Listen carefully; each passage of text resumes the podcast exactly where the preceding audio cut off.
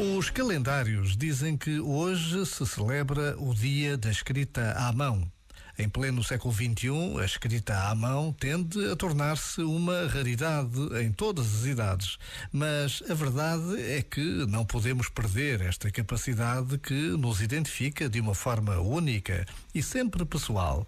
A proposta para este dia é sermos capazes de escrever um postal à mão ou então tomar notas numa folha de papel, ou, ou deixar um recado escrito à mão. Esta escrita poderá ser mais lenta ou até mesmo irregular, mas tem outro valor.